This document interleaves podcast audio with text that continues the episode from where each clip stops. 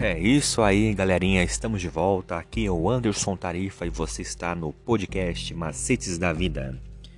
E hoje nós estamos trazendo uma meditação para o dia 28 de março de 2021, com o título É um Grande Negócio. E por que escolher uma passagem tão longa, com quatro capítulos inteiros, para iniciar esta série de estudos? Por exemplo, Isaías 24 a 27, com o título Aliança. Por uma simples razão. Nesses capítulos é apresentado o contexto completo de Isaías 24, de 5 a 6, que destaca a presença e o tema da aliança eterna.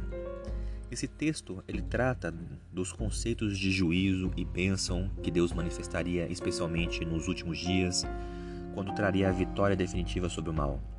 E com essa introdução, aprendemos várias coisas importantes. Primeiro, há uma aliança eterna. Realmente existe essa aliança, quer tenhamos ouvido falar muito sobre ela ou não.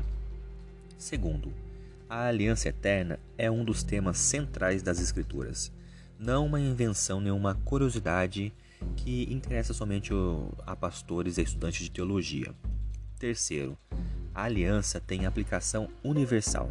A terra, seus habitantes, a terra e o seu povo, habitantes da terra. Tudo isso nós encontramos em Isaías 24.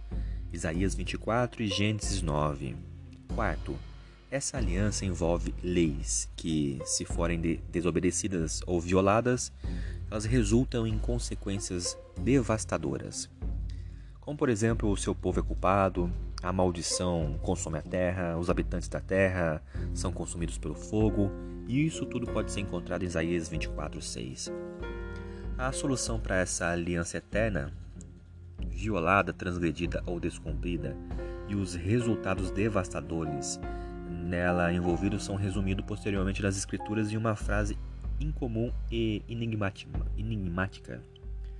O sangue da aliança eterna em Hebreus 13:20 toda a revelação bíblica gira em torno desse sangue da aliança eterna.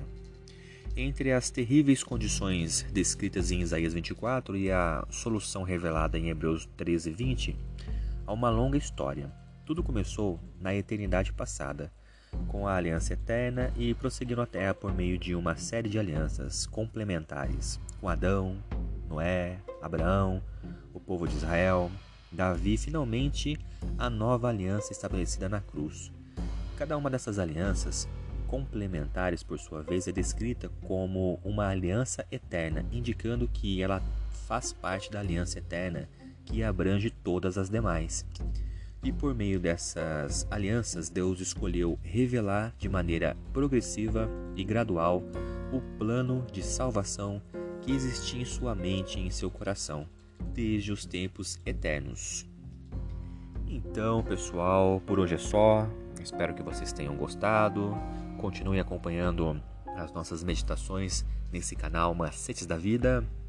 Até a próxima. Valeu!